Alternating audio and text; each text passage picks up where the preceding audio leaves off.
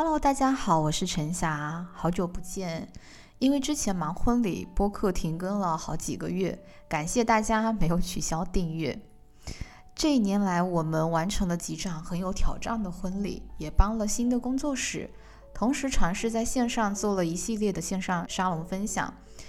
因为当时名额有限啊，所以没能分享给更多人。现在临近年末了，也正好有这个时间，想借这个机会把沙龙分享的内容。拆分成十个和婚礼有关的话题，录制成播客放在平台上，作为年末小福利送给大家，希望能够帮助到正在备婚的你。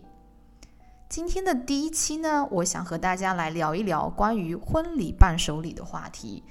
很多新人会问我说，婚礼的伴手礼只能送喜糖吗？还能送什么会比较特别？在我看来，送喜糖更多是长辈们一种比较约定俗成的认识，但是现在的新人想要的是一些更不一样的伴手礼。我觉得伴手礼它表达的更多是送的人的心意和祝福，传递的是一种爱和分享。同时，如果是说跟新人能有一个更强的联系，当然会让人觉得更特别一些。我们过往就做过挺多不一样的伴手礼。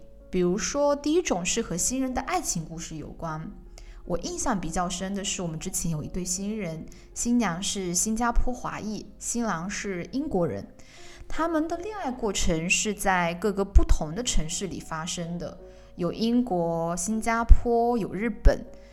因此，他们的伴手礼一共送了三样。一个是来自于英国苏格兰的羊毛围巾，特别贴心的是，新人让每个宾客都可以在网站上选择自己喜欢的款式，所以每个人收到的都是不一样的。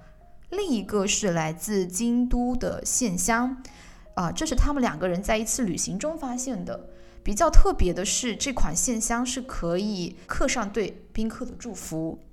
最后一个是来自日本直岛草间弥生的一款南瓜糖，因为直岛是他们两个人求婚的地方。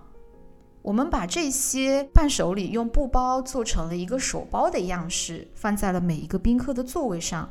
所有的宾客收到伴手礼的时候，他们其实非常的惊艳，或者说非常感动，因为花了这么长的时间，新娘特意去了一趟日本，把这些伴手礼带回来。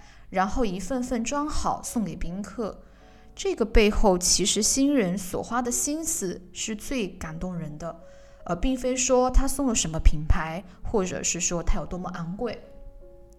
然后选择伴手礼的第二个方向是从两个人的家乡出发，比如说可以选择你们各自家乡的特色茶叶，或是一些结合传统手工艺的物件。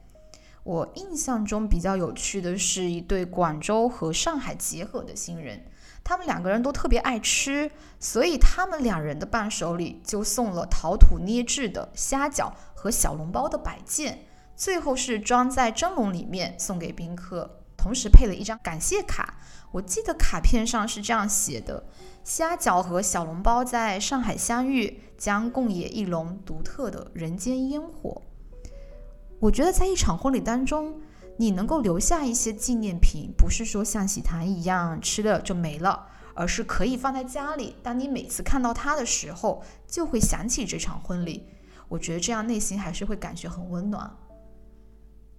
最后一种方式是，你可以通过伴手礼传递一些好的理念，比如说环保，比如说公益。之前有一对新人，他们两个人都很有爱心，喜欢小动物。新娘特别喜欢大象。我们当时就在想说，可以从公益机构的产品中去找一找。当时也是正好看到了一款产自云南自然保护区的大象茶，是用来保护亚洲象的。所以我们在购买大象茶的同时，其实也在为保护亚洲象做出一份小小的贡献。在送给宾客的同时，也可以分享一种环保和公益的理念。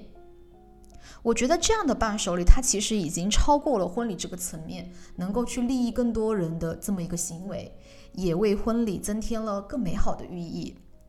那以上的三点呢，我觉得对大家来说，呃，可以根据自身的一个情况去想一想，你是不是可以从你们的爱情故事当中、家乡特色当中、两个人的喜好当中，或者是说你们的一个理念当中去找到一点点的灵感和启发？